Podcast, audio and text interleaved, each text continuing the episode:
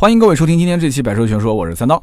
今天这期节目的标题呢，大家也看到了啊，买百车的信誉与利益，很多人肯定也很感兴趣。买百车的业务我们也开展了有很长一段时间了，那么最近怎么突然又冒出这么一个信誉与利益呢？啊，今天这期节目呢，不是我一个人，我身边还有一个就是我们买百车的小伙伴，也是我的合伙人。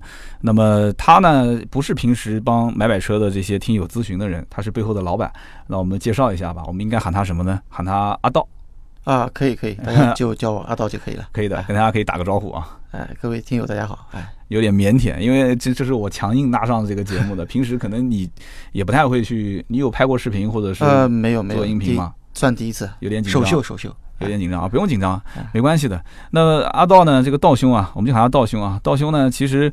呃，最近一段时间帮我们一起处理了一个还算比较棘手的事情。那在我们的微信群里面啊，应该有一些听友也看到了，在今年的端午节，也就是上两个星期吧，嗯，差不多。端午节放假的时候，当时突然有一天群里面有一个投诉啊，这个投诉呢，当时就是说我们买买车在帮他提这个凯迪拉克 ATS L 的过程当中啊，那么突然之间说这个车没了。没了之后呢，这个说退他定金，那这个客户就有一些不太愿意了，也是我们的听友啊。他说：“那我们这么信任买百车，这么信任三刀，那为什么你现在突然说没有了，终止服务了，不做了？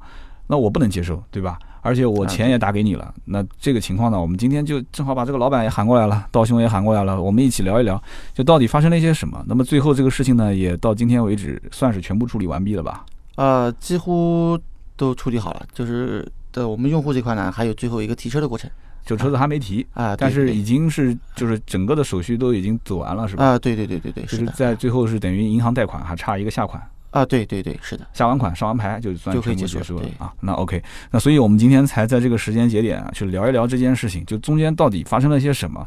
那么前段时间呢，国五可以讲说是全国几乎所有但凡要买车的老百姓都绕不开的一个话题，对吧？啊，对，这个也算是可以用。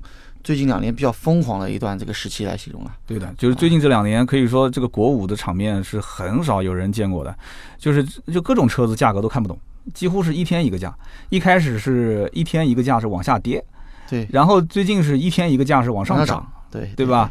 我们当时也帮很多听友也提到了一些国五的车，就比方讲，嗯，你可以说说吧，因为都是自己车行的事情。呃，国五这块其实。像比方说大众的，像途观、途观 L，嗯，呃，包括像宝来，嗯，呃，包括像别克系统的，像昂科威啊、威朗啊这些，包括像凯迪拉克的一些这些车型，基本上都是在国五这块。对，那这些车子其实我们我也看到朋友圈，盾牌朋友圈也在发，就是帮很多听友提呃去提这个车，然后呢，价格拿的肯定也不错，大家也都是全国比价，甚至有的省内啊。同城啊异地啊，那比来比去，最后呢，我们给的资源价格其实相当不错。那么大家也是信任我们，但是这一次呢，就发生这么一件事情，就是说凯迪拉克 ATS-L，那么突然之间就，其实说白了，大家应该也能猜到，就是突然之间没车的原因是什么呢？就是国五的车是卖一台少一台，啊，对对对，是吧？那么在这个过程当中，而且到了快接近七月一号的时候，他们其实仓库里面基本上没什么车的时候，他就开始提价了。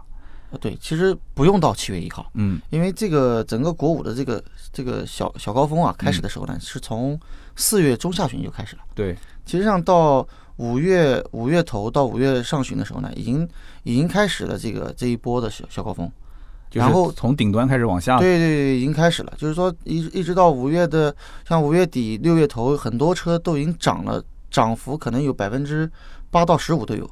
也就是说，二十万的车子可能能涨到多少？涨到一万多块钱？啊，对，基本上都是这样。嗯，二十万的车，嗯，你像像途观，比方说低的时候十三万多，现在都快十四万五了。嗯，啊，这也就才一个月不到。那其实当时这件事情，我在群里面啊，那天我是刚好打完球回来，我把手机一掏，我一看，端午节放假的应该是第二天吧？啊，对，当时是第二天的下午。下午，对我印象中是下午。当时我一看群里面都炸了啊，就是一个我们的听友在投诉。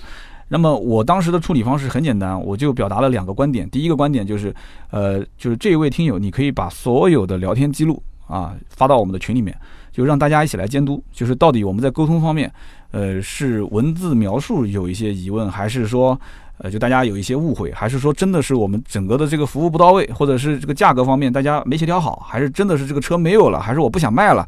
就是大家一起来监督。当时呢，这位听友也是把整个的聊天啊，通过截图、通过截屏发到了我们的微信群里面。那么所有的听友也都看到了。那么第二一点呢，我当时给的就是稳定一下他的情绪，就是说，呃，如果这个车子还是能提到的话，之前约定什么价格，现在哪怕涨了，我还是按照这个价格给你提，对吧？那么，因为我不了解这个事情具体是发生，等会儿你来详细介绍一下，就是这怎么个发生了。但是我现在我只表达我一个态度，就是只要是承诺你的东西，我就最终给你实现。那么如果中间有补贴需要差钱的，我来。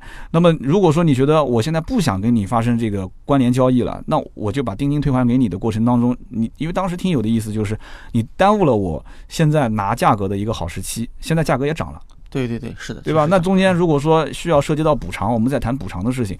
所以我在群里面，我是当着所有的这些听友的面，我们一起来聊，一起来解决这个事情。那么大家也说了，说那三刀，你既然你都发话了嘛，你说到做到，我也就是大家一起都说我信任你，你既然这么做了，我就看你这个结果怎么样。那么这件事情呢，我觉得可以从头到尾可以聊一聊。其实。大概的意思大家应该也听懂了，就是涨价了呗，就说白了没车了呗，货也少了啊。哎，你可以从一开始开始说一说，就当时大概这个听友是怎么个情况，怎么订车的，然后中间怎么沟通的。呃，这样就是首先啊，这个这位听友呢也是老的老听友了，对对。然后呢，我再次还是说声抱歉啊。嗯。然后呢，我们再开始就说说看这个故事。对。因为这个听友呢是应该是在我们呃五月初的时候，嗯，然后在我们。呃，我们的北方的一个城市吧，嗯，然后呢，在店里面问到了一个这个凯迪拉克 ATS-R 的这个价格，嗯，然后呢，我们咨询咨询到我们的工作人员上面这个这个这个手上之后呢，这个当时是因为这个价格是包含了一些捆绑的，嗯，就是有有一些消费啊，啊，对对对，捆绑的消费可能还比较多，因为这位听友当时是连。贷款啊，这些都有，就相当于衍生产品都有了。买装潢啊，啊，贷款啊，手续费啊，上牌费啊，这些什么包括抵押啊，GPS 全有了。对对，然后呢，我们的这个工作人员看了之后呢，也给他，呃，就是说及时呢去找一找合适的价格，包括车源。嗯。同城的，包括异地的价格，啊，都比较一下，都比较了，对。然后呢，我们也也相对比较及时的给到这个这位老听友呢一个比较不错的价格，嗯，就是跟他的价格比还是差一点，对吧？啊，对，比他的价格要略微优惠一些，略微优惠。然后我们把就价格是下价格是一样的，但是呢，他的这些捆绑里面呢，我们帮他省去了一部分，嗯，啊，然后这个因为这位老听友呢是有一个贷款的这个流程，嗯，啊，这块呢就可能不太能够及时跟这个四 S 店呢，我们把车给订上，嗯。呃，就那我们就开始就做贷款嘛，做贷款就要跟四 S 店对接，然后递交一些这个相应的材料。就是这个资料是递交给四 S 店的，对吧？啊，对对对，四 S 店不是递交给我们啊，没有，因为四 S 店是帮他走这个相应的，应该是通用金融对，通用金融，通用金融。那四 S 店当时的意思就是说，呃，你先不要交定金，就是说我先帮你走贷款程序，就是如果说贷款这边批下来的话，我们再继续订车。对，是呃，当时四 S 店是这样这样说的啊，因为因为这个车其实在当时已经卖的非常不错了，就是这个量已经上来了，嗯，就国五的量呢，可能店里面也就所剩无几了，嗯，啊，所以呢，店里面也给到我们这个回复是先做贷款，然后等到批复之后，我们再帮客户。匹配上车辆，嗯，那客户提供资料的话，就相当于是远程拍照片，是吧？啊，对对对，把他的相关资料让就是对方的这个异地的这家 4S 店去提供给银行去审核啊，应该不是银行了，就是通用金融去审核，对对吧？是的，是这样的。好，那接着呢？然后在这个过程当中呢，就是因为有些时间差啊，就是这个这个资料的时间差，嗯，然后我们在这个最就放端午假的最后一天的下午，就之前的最后一天下午，嗯。呃，我们这位听友也是在跟我们的工作人员对接，就意思这个店里面有没有把车辆衔接上，有没有对接好？嗯，然后呢，我们的这个工作人员还在跟他说，可能店里面还没有这个批复下来这个贷款，嗯，可能还要等一等，等到这个节后。对，啊，是就是是这个一个节点，放假前的最后一个工作日。对，下午。就当时这个工作节点的时候，呃，就是说双方还没发生这个关联交易，就当时只是咨询，对吧？还没有打任何的钱。呃，在之前，在之前，我们这位听友已经。转了转了定金过来，但是，呃，他打的这个，我当时看到那个截图了，他打的是一个定金的两个字。对对对，这个这个怎么说？就是因为我们可能后期也跟这个这位听友说了，可能是一个排单或者是做做贷款的这个意向金，意向金。嗯，哎，然后呃，后来就就是到端午的长假了。嗯，长假的期间呢，然后可能长假期间也会有一些。就是客户啊、听友啊，去到四 S 店去看车、购车，嗯，然后这款车呢，就一下子就火起来了，就再次火起来了，嗯，然后呢，把四 S 店的库存以及厂方可能会即将到店的这些库存几乎都订空了。就是说在端午节的这两天对假期当中，就是突然之间订单暴涨，对吧？对对订单暴增，订单暴增的过程中，就相当于就全部订空掉了，对就导致第二天下午就出现了群里面这个事件。对，然后当时四 S 店在中午的时候通知我们，就是说是这辆客户的车可能匹配不上了，嗯啊、可能要退车。然后我们也跟四 S 店多方的去去协调，嗯，但是最终可能还是没有太好的这个结果，嗯啊，因为毕竟这个车没有了，店里面也没办法，嗯而且店里面也说了，不是我们一个客户这样，也是有多个客户都是这样的一个一个结果。那我就想问了，那我们现在处理这些问题，跟 4S 店处理这个问题，其实不是遇到的同样一个问题吗？他们也有那么多推单，那他们也会去像我刚刚讲的这样吗？安抚情绪，有什么差价我就赔，然后定金之外有什么这些，就一个一个的这样子去赔钱吗？我觉得那肯定不会啊，那肯定不会，因为这个车不是在我们所接触的这个 4S 店，在嗯各个 4S 店都有类似情况发生。就是国五的单子定了，但是没车了，对对对，就只退一个定金。对对对对对，对吧？我们听友其实如果有遇到这样的情况，也可以在节目下方说一说。就是你订了国五的车，但是国五的车结果没货了，4S 店是怎么处理的？他是只退定金给你，还是说也给你谈了什么额外的赔偿之类的？那这件事情其实我当时最就是发自内心的想法就是，我毕竟是一个做网络电台的，我毕竟是有很多人。他对你有所期望，对吧？他你得你得不能辜负别人的这样的一个期望，而且我在跟任何，其实我本身没有很多的合作方，就是包括阿道，对吧？道兄，再加上之前上过我节目的那一位，就是大家应该能记得吧？这个他们喊他萍姐啊，但是其实她年龄没那么大。然后呢，就我们三个人，就我们三个人，其实每个人下面还带了一个很还不错的团队啊，也都是有十来年的团队。对对对对，我我不跟任何其他不熟悉的团队做任何的合作或者是合伙的关系。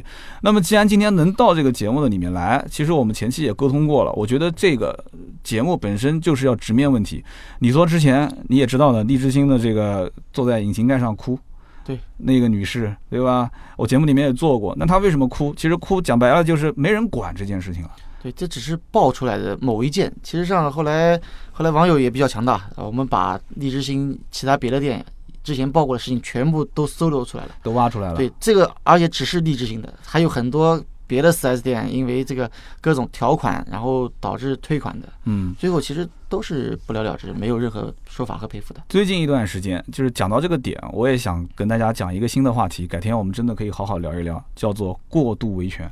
最近一段时间，我发现其实 4S 店的这种维权事件真的是暴增啊，多得一塌糊涂。就是可能很多客户以前有些事情，我估计也是憋的时间久了啊，忍气吞声。但是现在就遇到一点点问题，马上就开始要维权了，而且开始有的，开始有的。对，而且这个维权的力度还真蛮大的，动不动就是要找律师，要打官司。那有人可能会讲说，那三刀你这个说的我听的就不舒服了。那为什么 4S 店欺负我的时候，我一定要忍气吞声呢？那我肯定是要维护我的权益，对吧？呃，这个维护权益，我觉得没有话可说，这个是正常的。但是维护权益，第一个你所付出的成本、时间、精力，再加上你所得到的是不是你所想要的结果，这可不一定啊。啊，对，对吧不一定的啊，包括那个励志星，其实最终他也也我觉得蛮倒霉的，人怕出名猪怕壮嘛，他最后很多的一些隐私也被爆出来了，对吧？对，其实就算他最后得到一些补偿，嗯他其实也是因为这个事件爆出来了，嗯，对吧？如果从合同上来讲的话呢，他可能也不一定能够得到这么多的补偿。好，这个你要再往下讲，别人就要说你在帮 4S 店说话了啊，哈 哈，这个没关系，我们今天就这件事情本身展开来再说一说。那么当时。群里面发生这件事了，我也处理了，然后紧急的就跟这个阿道道兄两个人之间就沟通，我说你呢，呃，按照我处理这个一就是往年的投诉的这种经验，就是换人、换时间、换地点。那么我就让道兄就赶紧就以老板的身份，就是直接能拍板的这个人，对吧？你就是马上就能拍板，而且我跟这个听友也讲得很清楚，就是我现在给你联系的这个人可以代表我，就是你所有的承诺的东西，就是直接可以代表我所说的这个点所所说的这个承诺。那么道兄也很给力，当天就连夜就跟这位听友就进行了沟通。那么当时提出的方案有两个，对吧？呃，对对对，因为我下午当时接到我们刀哥的这个通知之后呢，嗯我我不太了解这个事情的经过，我没有及时给听友回复。我在了解完之后，我就立马给这位听友回复了。嗯嗯嗯，回复的时候呢，我跟他说了，因为因为这个也是一个过节期间嘛，对的。吧？可能也希望理解一下，对。然后给我点时间，我当天我会给他一个答复，嗯，然后我在下午可能六七点钟的时候啊，我还给他发了信息，包括到晚上，应该在九点多，嗯。我还跟他通了话，嗯。然后时间也比较长。然后这位听友呢，也是也是一个老听友啊，确实也是比较给力，然后也嗯。比较支持我们的工作，嗯。然后呢，他也比较理解，啊，然后对于我给他的这个这个方案啊，就是说两点嘛，嗯。第一个就是找到车，嗯，我们还按原有的这个方案去办，对，就不管中间我们补多少钱，补多少差价对，反正就是按照之前答应你的价格，给你提到你要的车对，。因为这个事情已经成为现实了，对吧？那我们也要也要也要也要去作为一定的这个这个补偿嘛。对的，第二个呢，就是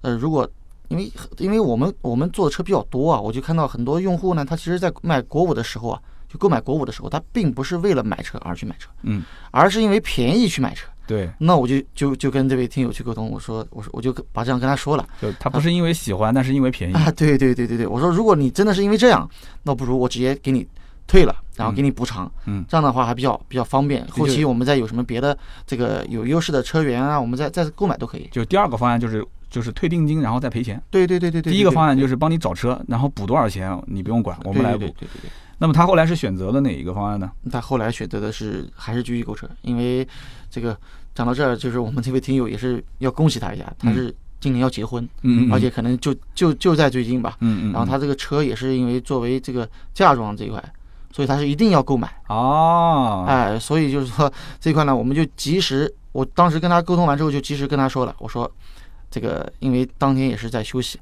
第二天也是休息嗯，端午的是三天假嘛，嗯，啊，我们等到工作日的第一天，嗯，我一早上班就会给他办，嗯，然后给我两天时间，嗯，我一定给他办妥，让他满意。就是两个工作日之后对，给你一个最终的解决方案。对，那么两个工作日之后给的解决方案是找到车了吗？呃，我当天当天早上开始帮他去去找车的时候呢，嗯。我就已经跟他说了，嗯，说了之后呢，我们在下午的时候，因为当天是第一天上班嘛，信息量比较大，嗯，事情比较多，嗯，然后我在下班的时候，我先跟他发了一条信息，我说，哦，我会晚一点，十一点跟他沟通一下，嗯，然后呃，我大概在晚饭后吧，我跟这位听友我们进行了这个通话联系，嗯，哎，然后呢跟他说了这个当时的市面的一个行情，嗯，车的价格，包括在哪些地方。已经全面暴涨了是吧？啊？对，这个时候涨的也已经有一些涨涨价了，嗯。哎，也还比较比较多，嗯，包括我也跟他说了，可能最好建议他是全款购买，嗯。啊，因为这个贷款的话呢，我怕后期又有所耽误嘛，就贷款到时候又遇到跟前面一样的问题，嗯，对吧？又提交资料的过程中那边又没有车了。对对对对对，因为四 S 店它是以能够确认成交，它才会帮你匹配车型，啊，哎，是这样的，哎，因为他如果你不确定成交的话，他到时候这个事情比较尴尬，因为牵扯到国五的话，你后期如果真的是匹配上，最后没买，那他上不了牌，这个车子又很麻烦。一个平时无人问津的 ATS-L，结果还成了一个抢手货，也也只有在这个时候。绝对是这样的，真的是平时这个 ATS-L 可能是你给他让多让个五千，多让八千，多让一万，可能他都考虑考虑。对的，哎，现在成了抢手货，叫做什么货不等人了啊，反而是这样一个状态。那价格暴涨，价格暴涨之后呢，呃，车子找到了，嗯，对，是的，车找到之后呢，由于价格呢，就是就是涨了一些，我也跟这位听友说了，就是说涨的这部分呢，我们会作为一个补偿。嗯嗯嗯呃，但是呢，听友可能在白天的时候呢，他也跟他当地的这个当时去接触的经销商呢也联系了，嗯他就跟我说了，当地经销商其实还有，然后我说，诶，还有吗？我说那要不也可以试试看。然后呢，当当这个我这么说了之后呢，听友听友就说了，就说可以再联系联系，因为他也是找了当地的一些朋友关系。嗯后来他就跟我确认完之后呢，说是当地的车价也涨了。嗯然后我就问我就问了这位听友，我说你是是想在哪买？我还是以尊重你的这个意愿为主体。嗯，就是你是决定自己通过自己的关系在本地买，还是通过我们，我们帮你去外地去提车，对，是这个意思吗？对对对，是的，是的。嗯然后另外还有一个就是贷款的这块呢，我也跟他说了，是不是也要跟他当地的 4S 店作为一个沟通？嗯，啊，因为怕万一要是留不住或者是怎么的，就提醒他呗，对，提醒他一下。就是你不要因为贷款的事情，结果你在本地又没买到。嗯嗯嗯，对对对对。嗯，那他最终是怎么选的呢？那因为我跟他联系的时候，应该是在六七点吧。然后这位听友在白天的时候呢，也做了，应该也做了很多工作嘛。嗯。然后他他那个时候还是依然在跟店里面的这个销售员在联系。嗯。他跟我说了，店里面是有的。嗯。然后呢，大概涨了多少钱？嗯。然后这个时候呢，我我这个时候就没有跟我们刀哥联系了，嗯我就果断的做出了一个一个一个决定。嗯啊，因为这个听友呢，可能还还是想在当地购买，我就说了，我说那你就在当地买吧。嗯。然后我会帮你做到两点，第一个，你当地涨价的这部分由我们全额补偿。嗯，然后第二个，你在后续在跟当地对接的时候有任何问题，即即使没有问题，那我可能在验车的过程中给你提供一些这个这个小窍门，嗯，或者是这个这个有效的方案吧。就提供一些后续的这个相关服务，对吧？对对对对对，就相当于你是给他了一个第二套方案了嘛，就相当于是赔钱，对吧？钉钉退啊对对钉钉退还，终止服务，然后来赔钱，对对对对吧？也不能叫终止服啊，务，但是我们就服务没终终止交易，终止交易，终止交易，同时再给他提供后续服务。对那他后来是选择了第二套方案了吗？啊，是的，是的，是的，对吧啊？那当天就把钱给赔过去了，是不是？啊，当当时客户这个这位听友啊，我们同意之后，嗯然后我就是立马就转过去了，嗯，就是相当于我们给了他的定金的两倍赔偿，差不多吧？呃，差不多，差不多，差不多两倍赔偿因为后来你也截图给我，看了。因为这个上涨的空间还比较高，嗯还比较嗯高，哎，对，因为涉及到个人隐私，所以具体哪个城市的哪一位听友，我们肯定是节目里面不聊。但是这件事情是的的确确存在的，而且在我们的微信群，应该在某个群里面，很多人也是经历了这个事件。那么这个事情呢，大概原委就是这么一样，经过这样就是这么一回事了，对吧？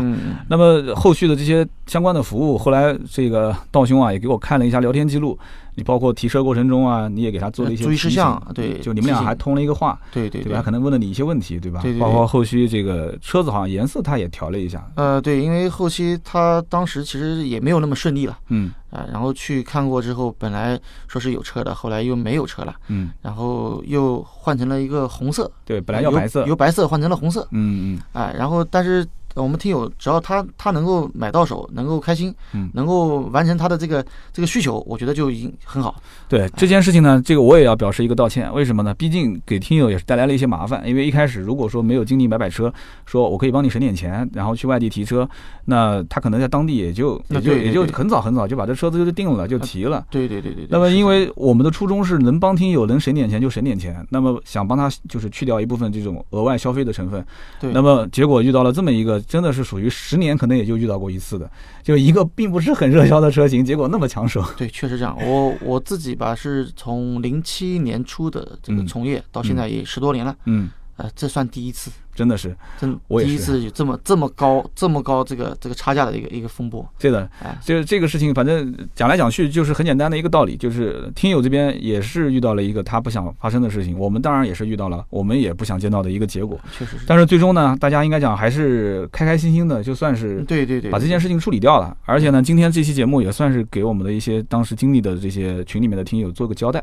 就这件事情呢，当事人在群里面，你们要知道的话，哎，你也可以问问他。就你说三刀也做了这么一期节目，你可以听一听。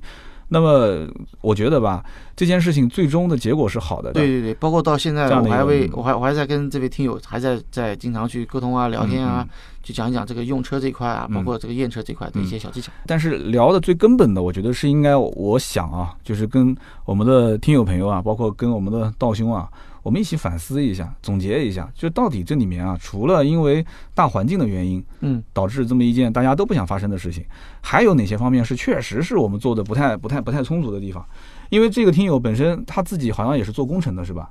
他、呃，对对对，对他也是知道这个甲方跟乙方之间的一些条款跟要求权益。关系啊这些，对，呃我记得当时在群里面，他有一句话说的是还不错的，他说他这么讲，他说我是做甲方的，那甲方我跟你乙方签完合同之后，你乙方哪怕你完不成这件事情，你也得要咬着牙去完成，你不管付出多大的成本，对，所以其实其实上我们最后算是以这样的方式去完成了这一次这个购车，嗯。但是呢，其实我们的这个整个环境还是比较宽松的，并没有讲的这么这么严肃啊，什么合同啊，什么这些所谓的这个定金啊，刚刚我也跟刀哥讲了。对，所以这就是前面有一些话，我本来在节目一开始没有把这件事情完全交代完，我不太敢讲的。那现在已经交代清楚了，我们真的是想可以讨论一下啊嗯，因为前面我们其中谈到一个点，就是 4S 店也有很多手上国五订单交付不了的，那他嗯最终都是退定金，对吧？对对，他不可能跟你谈赔偿几乎每家都有。对吧？不可能跟你谈赔偿，对就是反正没车了，就是没车了，你能拿我怎么样？我就把定金退还给你，然后你再去买别的车。那这个时候，如果客户比方讲跟 4S 店谈，他说那不行啊，你你你收了我的定金，你就得给车。你现在哎呀，你这么长时间了，你结果告诉我说没有车了，那现在外面价格都涨了，你必须得赔我钱。他最后拿着合同可以跟你这么谈。首先，这个合同上这个什么言字旁的定、宝盖头的定，这个就不说了嘛，这个就扯太多了，这个太多了。哎包括合同上他可能连提车日期也没有。他说那行啊，那你就把定金就放到这边，什么时候有我们什么时候给，我也不违约。啊，但是这个这个车在国五的这一块呢就已经结束了，对所以就是这个算是什么呢？对于四 S 店来说，我现在不是帮四 S 店说话啊，对，对于四 S 店来说，它算是一个不可抗的因素。不是啊。定金上面如果写车道计提，就是订单合同上写车道计提，或者是啊写是什么，比方说六个月左右、五个月左右，我估计他都不会写。对很多的四 S 店都是写车道计提，甚至提车时间就是空着的。对这个合同，那我就一直那行啊，你现在你打官司你都赢不了，合同就放我这里，什么时候就拖着呗。什么时候有车按照这个价格，我相信凯迪拉克将来还是要降的。什么时候降到这个价格，我什么时候给你车呗，我就一直拖着，对吧？而且很多 4S 店的合同底下也会有一些霸王条款，比方说因为什么什么原因啊，我只退还定金，没有赔偿金啊这些哎，他自己定的合同哎，4S 店的合同几乎没有任何一家有赔偿这个事。对啊，所以所以他就是让你过来把定金拿回去就了了。但是这件事情，你说我们跟听友之间沟通，这就是为什么我今天列了这么一个标题：信誉和利益。那如果从利益角度出发，我也可以跟听友之间去咬字眼啊，对不对？你打转钱过来的时候，你虽然上面标明的是定金两个字，但是我跟你之间又没有去列相关的合同，我其实义务就是帮你去找车，帮你去呃寻一个更低的价格，而且我们也没说啊，就是这个车子定金已经交了，或者说哎呀你放心百分之百，就是先走贷款程序，对对对，是的，贷款程序过了之后，我们再把车定下来，可以这么理解吧？因为贷款程序定下来之后呢，会有一个所谓的内部一个同贷书，对这个相当于就是同意你贷款，包括你的金额，对这样的话呢，才会帮你把车匹配上。对，哎，是这样的。有了同贷，然后交了首付，首付加同贷书之后，你相当于就可以开票了。对对对，相当于开完票之后，你就可以办剩下来的手续。是的。那现在就是说，这个不是去，就有点感觉好像是咬文嚼字了啊，因为这件事情本身已经结束了。那消费者如果遇到这件事情之后，那这是我们经亲身经历的了。消费者但凡在群里面，只要在这个舆论媒体里面一发声，你说我们其他的听友是同情我们，就是同情我们卖方，还是同情消费者？你觉得呢？那肯定是正常是消费者嘛，对？吧？就所以说这件事情为什么我们想这样处理？其实很简单，就是在利益和信誉方面，我我宁愿是损耗我的利益，消耗我的利益，对对对，而不要消耗我的信誉。信誉很难建立，讲个不好听的，就是你说我在群里面，我跟你一定要去争啊，去去讲，我说不是这样子的，其实这里面有很多事情是这样子的，然后就是那你想表达这个是什么意思呢？你无非就是不想赔钱呗，不就是这个概念吗？你就不想补偿呗？你说来说去，其实最终就是这样。但是好，群里面我只提两点：第一，我按照我之前的承诺来做，对吧？对第二，如果不按照之前的这个提车的要求，那我们终止的话，我们就谈赔偿。所以这个就是我觉得处理方式也算是我们遇到了一次危机啊，一次一次小的危机公关啊。但是我们这个赔偿一定要就是做到满意，这个是最重要的，因为有的有的赔偿可能就是就是一点点嘛。对的，哎所以这个事情呢，我觉得这个我们的老听友就这一位当事人啊，也算是很给我们面子了。就是说他也没有讲说我要狮子大开口，而是把车办好，对也很讲道理，吧？对吧对对对就是讲事实摆道理。中中间我确实一个时间上拉了这么长，第二个我确实车子价格涨了，我心里不平衡，对不对？是这样的。其实呢，现在这个买买车的咨询量还是非常大的。那啊么对，那么这个咨询量呢大了以后呢，我也感觉出来这里面有一些啊量出来之后质就是服务质量可能会有一些有些人听友经常微博私信我说你们怎么回事啊？这个加了你的这个工作人员之后啊回复不及时。那这一点我觉得你应该是有发言权的，就是说这个回复不及时不是找原因啊，就是你把这背后的一些逻辑可以说一下。但是我一会儿讲一下我想要的解决方案。嗯，呃，可以可以，因为是这样的，就是我们正常是让我们的工作人员，这个从从咨询方面这一块起呢，到最后交车都是嗯同一个人。同一个人那所以有的时候呢，他可能在交车，他在正在为我们听友服务。就为另外一个交车的听友服务。对对对对，然后这边咨询每天还在发新的听友的咨询量。对对对对对，嗯是这样的，就是这块可能有点会要延误一会儿。对，然后另外呢，就是在在联系上之后呢，这个回复这块呢，可能就是我们要为了这个听友负责啊，嗯我们可能有的时候会联系十几家，甚至于几十家的这个 4S 店，嗯然后得到一个相对应比较合适的价格，我们也会做一个对比嘛。嗯，哎，包括像有些听友是想要在它附近。那我们肯定要找他附近的这个这个店，嗯。那这个关系有可能是直接的，有可能是间接的，嗯，那如果是间接的话，那时间又耽误了，嗯，啊，是这样的，就这两块可能是比较直接的一个原因，对的。所以现在有很多的听友，就是他想得到价格的时候就非常的心急，就是说马上现在立刻通过好友之后就问价格，问完价格之后就要给结果。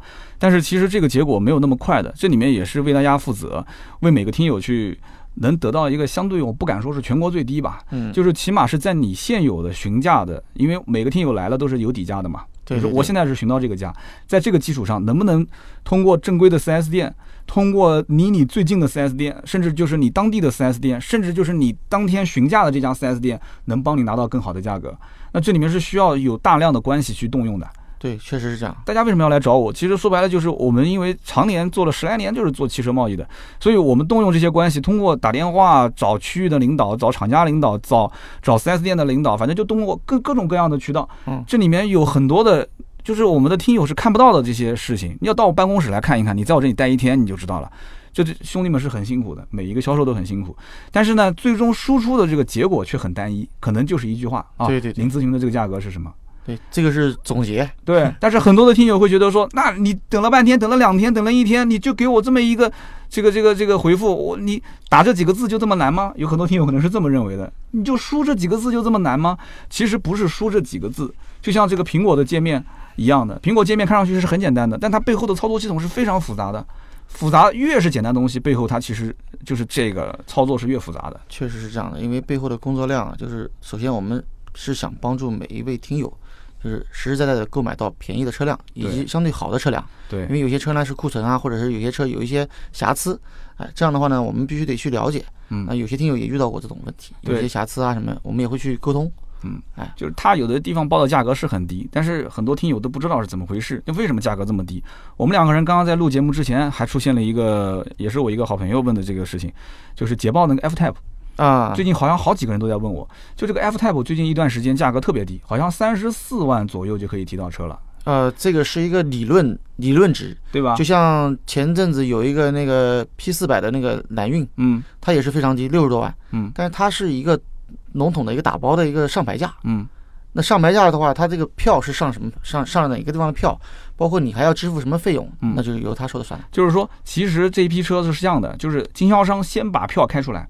对对对，甚至是把牌都上好了。对对对，相当于你去买了这个车，从车本身上来讲的话是新车，没有开过。对，没问题。但是你从登记证书，对手续这块，对登记证书上来看，其实已经是一台二手车了。是这样的，对吧？对，他已经上过他们公司的牌了。对，然后再转到你的名下。他为什么提前开票、提前上牌？其实说白了就是为了防止马上就国国六了嘛。国五、国六这块这个切换，对对对吧？所以。你看到朋友圈里面，或者看到某个人在宣传的时候讲说，捷豹的 F Type 现在三十四万六、三十四万七，那么车子不多了，还剩两百台，有需要的赶紧来找我。但是实际上背后他没有告诉你很复杂的一些信息。对对对。而我们在帮大家去筛选的时候，我们通过另外一个渠道，其实是能看到更多的大家看不到的这些信息点。但是你要给我时间啊。你要给我们去采集信息、筛选信息，最后整理成有用的信息再传递给你。而很多听友就等不及啊，就是说啊，我今天就马上立刻我就要就是答复怎么样？我们不是说上嘴唇碰下嘴唇就随便报个价格啊，你问多少钱，优惠两万左右啊，行，不是这样子的。因为我们还是想更有效的做成一个做成一个这个这个很很实实实实实在在的一个事情。对，就包括像刚刚之前讲的这个 ATS-L，其实上不是在这最近啊。就在之前也会有一个大概会有个五到八个点的额外优惠，那是因为有些有些地方的 4S 店是有本身的一个金融公司，它是上了金融公司的牌照之后呢，就可以便宜上万。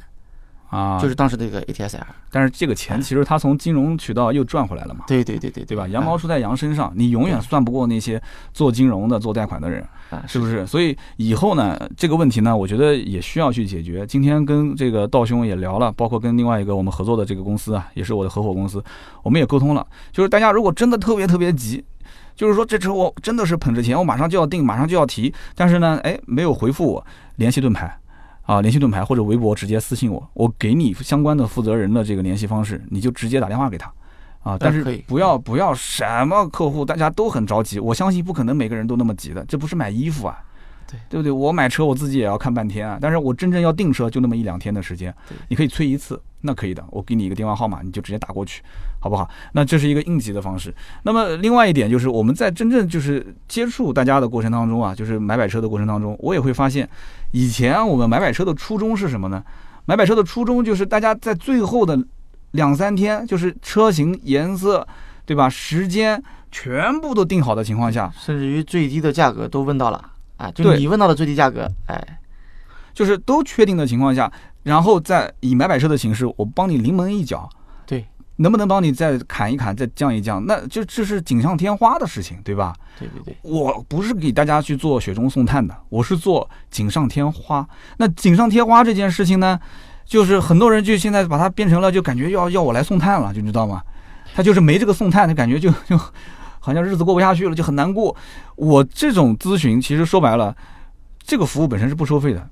那在不收费的前提条件下。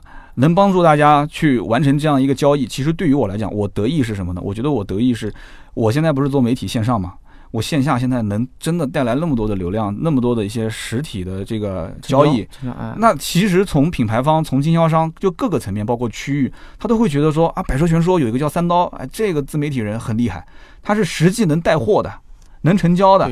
就是相反，大家的成本被谁摊销了？大家的成本其实是被谁？是被广告商，也就是大家所说的什么充值这些，是被冲掉了。所以这个整个的交易是我跟什么就就我们听节目有很多是二网，跟很多二网的这些兄弟同行还是有很大区别的啊，对，不太一样，对吧？那相反，相反得到了信任之后，它是双刃剑。就比方说今天这件事情，它是双刃剑。那你说要是任何一个二网，一个一个不知名的经销商，他也不做媒体的话。什么这个赔偿啊，赔什么偿啊？定金退给你就不错了。那你要再这么吵，我定金都不给，是不是？对对，会有会有这样的二网，有一些同所以才会有这么多投诉啊，什么这些四 S 店堵门啊这些。对，所以因此我觉得这就是一个责任和和就这个利益之间的，你你怎么去权衡你的信誉啊这些？那所以因此也提醒大家，就是往往啊，大家都是希望就是。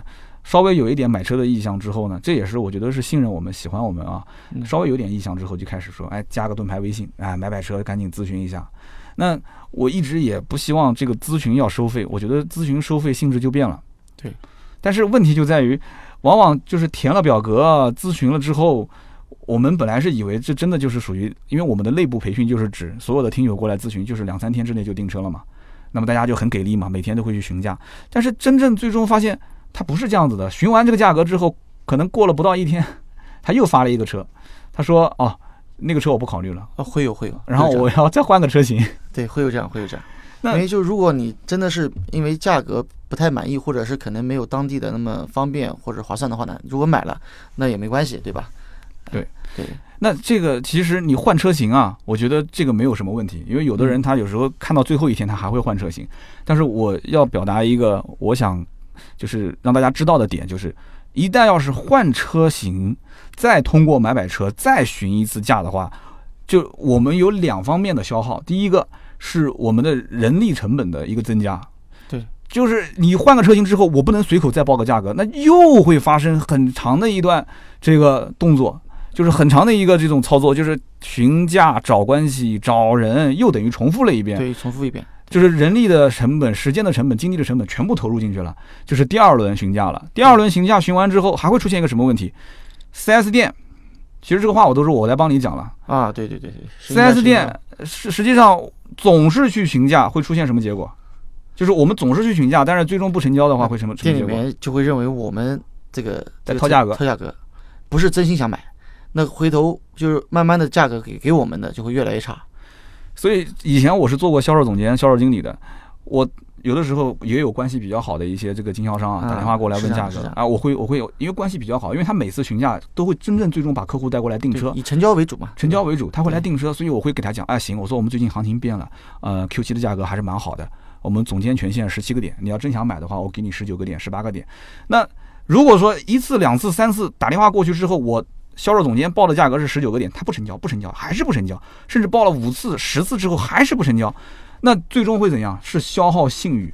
对，那肯定是就是你的信誉，就是你不会有成交嘛，你的信誉一定消耗了，包括你的价格也消耗了，所以价格一定拿不到你讲的十九个点了。对的，所以这样的话，相当于就是第一个，就是作为我们团队来讲，人力成本、这个时间成本、精力成本全部投入进去了。第二个，在经销商 4S 店这个层面，其实是把自己的信誉消耗掉了。总是问价格，总是不成交；总是问价格，总是不成交。所以我们定的规矩，有人讲说买买车怎么写了那么多条，好复杂啊！你要知道，这是一个十几年的老销售，而且不是一个，是好多个啊。对对对，是像道兄啊，对啊，萍姐，是我们几个都是十来年的老销售，我们坐在一起商量，是一个字一个字去审的之后给的这些经验。对，是这样的。就是你的意向一定要确定，两三天之内，对，锁定了车辆，包括你知道这些信息。车型、颜色、配置，你锁定你要买了，然后我们再去去做底价的这个成交价的询价，我们的价格不是随便乱报的。而且如果一旦大家觉得说，哎，无所谓啦，反正我就寻一个车，再寻一个车，再寻一个车，两个车、三个车、四个车，我们也不能不服务，对不对？那还是要给你报价格。最终其实倒霉的是谁？倒霉的是后面询价的人啊，对，是这样的，是后面更多的询价的听友。对，因为我们的成交率啊，就是说，虽然我们这个对于利益来讲，就是我们并不是靠正常的二网去销售，但是对于 4S 店来说，它一定是要去分析成交率的。对的，它的成交率越高，它以后给到我们的价格肯定越好，包括包括优势的资源肯定会留给我们。对的，那我们成交率越低，那肯定把成交率这个好的这个这个这个这个经销商。就把车给到他，嗯，对吧？这也是人之常情嘛。对的，所以今天聊那么多啊，我相信我们听友应该也都听清楚了。如果说这个节奏比较快的话，也可以重听一下这里面的一些重点环节。今天应该讲透露的信息特别多。那么总结来讲的话，就是几句话。第一个呢，我们呢是希望帮听友去拿更低的价格成交的。对，这是我们的初衷，也是我觉得是一个有一点这种使命感是在里面的。做内容为什么做内容？其实就是分享经验。分享完经验之后，我还能做点什么？这就是我考虑到为什么做买买车，我还能做什么呢？能不能真正帮到大家呢？那么在帮的过程当中，好事最后如果做成坏事了，那我宁愿我不做，不做不错，多做多错。对，确实是这样。我宁愿不做。那我们商量商量来商量去，最后发现，其实这件事情哪怕有一点小的坎坎坷坷，还是要往前跨，还是要做，有意义嘛？对不对？其实这个过程是相当于我们在客户这一端，就是相当于在听友这一端，帮助听友去怎样和四 S 店去沟通，对的，怎样去验车，怎样去办这些手续，嗯，就其实是是我们是站在一条战线上的，对，我们相当于是充当了一个代理人的角色啊，对对，对吧？行啊，那我们今天聊了这么多，呃，也希望这件事情呢。除了我们自己要反省以外，我觉得我们的听友啊，就不能用反省这个词了，就是要思考一下，更加支持我们的工作吧。对，要思考一下，就是这里面我们到底应该怎么去打配合，就像打球一样的，大家最近都在看 NBA，就是我们是属于进攻型选手，对吧？那你怎么能把这个球传的让我舒服？能不能怎么能助攻助我一臂之力，对吧？那你要如果能助攻助的我一臂之力，我打得很顺的话，那最终我们其实得分是非常好的。对，这其实也是助了后期的听友，也是会为了你自己后期的购车会打下很坚实的基础。对的，我们要有一套非常不错的战术打法，那么最终我们才能合力来把这个价格做得相对比较不错，好不好？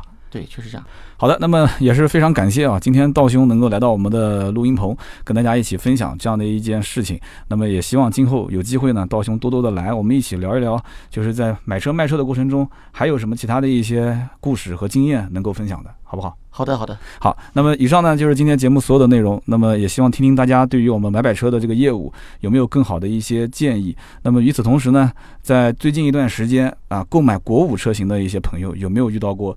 这个退单的事情，就是 4S 店是怎么处理的？你是怎么经历这件事情的？也可以分享一下，也可以问一问身边的这些同事啊、朋友啊，他们有没有这样的一些经历，也可以分享一下。那么好，以上就是节目所有的内容。那么在留言区留言互动是对主播最大的支持。每一期节目呢，我们也会在留言区去抽取三位，赠送价值一百六十八元的节末绿燃油添加剂一瓶。那么下面呢是关于上期节目的留言互动环节。上期节目呢，我们聊的是五 G 时代跟车相关的一些话题啊，五 G 时代的新司机。那么有的人说我的节目划水啊，这个让我挺伤心的，因为这期节目实话讲，我也是做了很多的功课，因为五 G 呢涉及到的这个知识点实在是太多。那么我知道我们节目当中也有很多的大神啊，我尽量是以相对来讲比较。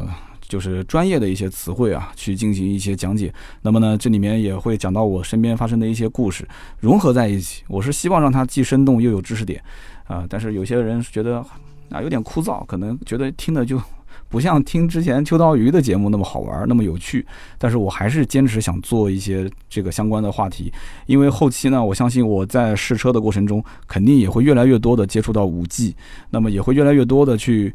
在生活当中去接触到这些新的事物，那除了在节目当中音频节目去聊，我甚至将来在微博，我肯定也会做很多的一些视频类的节目，甚至一些图文。有人讲说三刀，你这是不是要客串科技类的这个博主啊，vlog 啊？我觉得这个不重要，因为将来可以说任何的内容都肯定是要跟科技要去挂钩的，因为在这个时代，只要不是过去的东西，它都是偏先进的、偏科技化的。五 G 这肯定是绕不开的。那么上期节目呢，有一位听友叫做片儿熊啊，片儿熊一二三，他说，嗯，这个技术怎么说呢？呃，只能说就是说这个五 G 技术会呃有更大的一些规避风险啊。那么实际上呢，只要程序它都会有 bug，那么它的危害等级可能要分高和低。比方说波音七三七，波音七三七的这个自动辅助驾驶系统，它不是后来也出问题了吗？对吧？那它都联网了，它还是会有问题的。那么之前玩过一个游戏叫做看门狗，他说里面呢就是有未来的这种万物皆可互联，然后那么也不就等于万物皆可黑入嘛？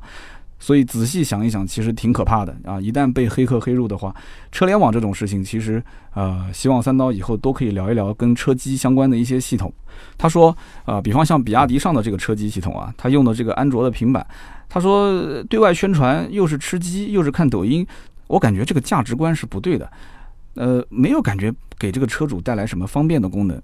那么关于这一点，我觉得车机系统我有几次，虽然也有一次这个是商业合作，但是有几次是非商业的，这个我纯粹去聊，没有展开来。那么横向对比这一件事情呢，我最近啊也是在做这个选题，呃，车机我觉得只是一方面，以后整个车子的终端啊，不仅仅是它这一套车机，而是车上所有的。应该讲相关的这些方向盘啊、座椅啊，甚至我们脚底下踩的这个毛绒地垫啊，它都会是有所的感知。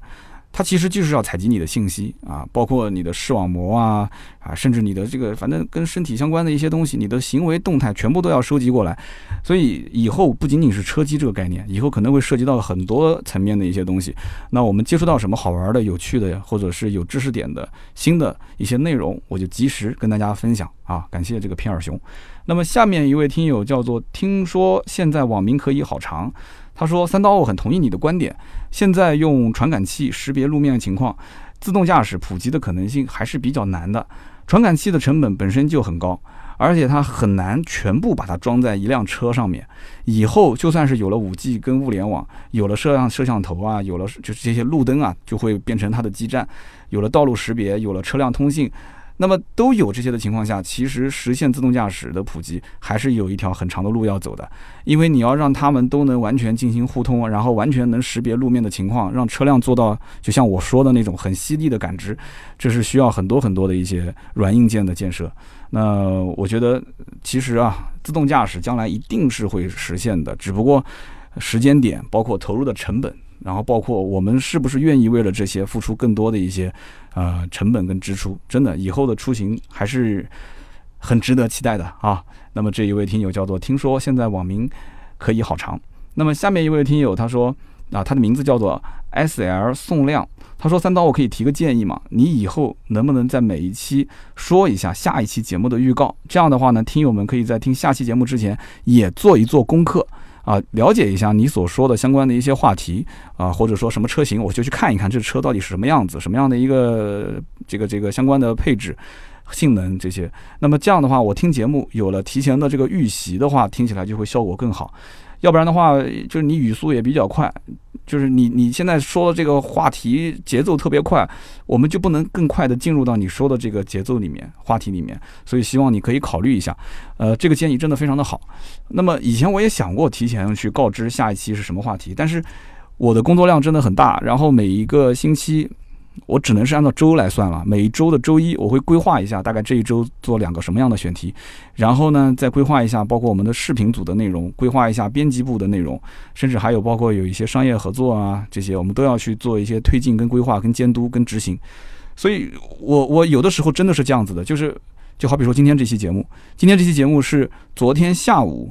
我在很多选题都不太满意的情况下，或者说有一些选题它需要做很长时间的，包括线下的调研，还有跟当事人的一些这种访谈，然后再做我的一些总结，在网上也要找一些资料，不是我张嘴就来的，它很多东西都是需要有很多的一些知识点和经验去混杂在一起，最终最终才能产出这样的一个节目的内容。那么因此，我那么短的时间内，你让我说要告诉你下一期的这个选题是什么？